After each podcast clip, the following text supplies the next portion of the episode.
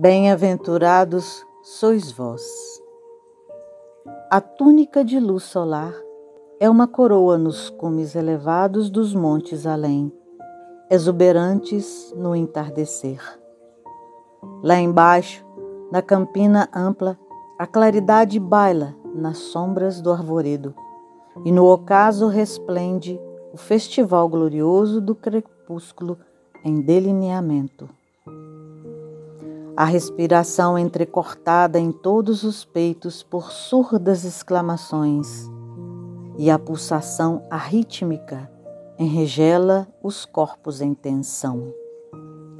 Jesus parece afagar a multidão, e no gesto que imprime com os braços abertos e as mãos como asas de luz prestes a desferir em voo, clama: Bem-aventurados sois vós quando vos injuriarem e perseguirem, e mentindo, disserem todo mal contra vós por minha causa. Exultai e alegrai-vos, porque grande é o vosso galardão nos céus. Porque assim perseguiram os profetas que foram antes de vós.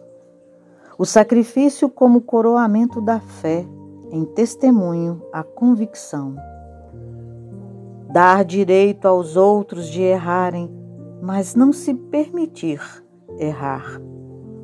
Ser puro, sem demonstração externa de pureza. Mentindo, os agressores perseguem. Tranquilo, o agredido permanece inatingível. A lama da mentira não enodou a brancura da pureza. Mãos limpas de crimes coração limpo, espírito reto.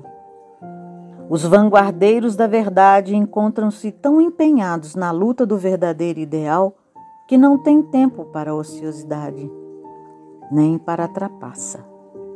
Nem se lembram de defender a própria honra. Estão a serviço da causa do Cristo, estendendo as dimensões imensuráveis do amor sua abnegação e conduta falam mais expressivamente do que suas palavras. Sua honra é o verdadeiro serviço, sua defesa e argumentos, o silêncio. Resposta dos perseguidos que já partiram.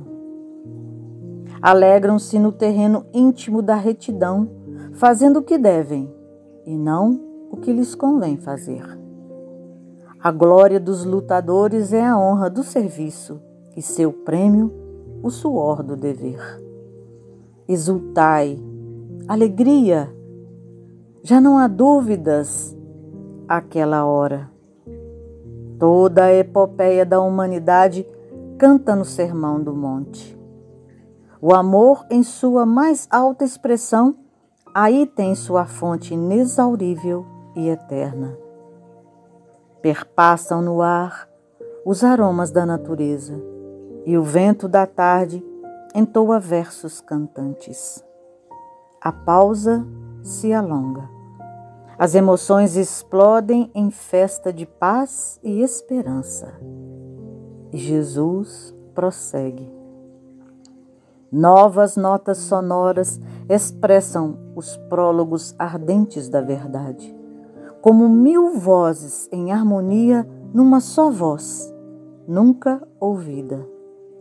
Por muito tempo falou do reino de Deus, onde o amor edificaria maravilhas perenes e sublimadas. Suas promessas pareciam dirigir, dirigidas ao incomensurável futuro humano. Do alto do monte soprava um vento leve, em deliciosas vagas de perfume. As brisas da Galileia se haviam impregnado da virtude poderosa e indestrutível daquelas palavras, e obedecendo a uma determinação superior, iam espalhar-se entre todos os aflitos da terra.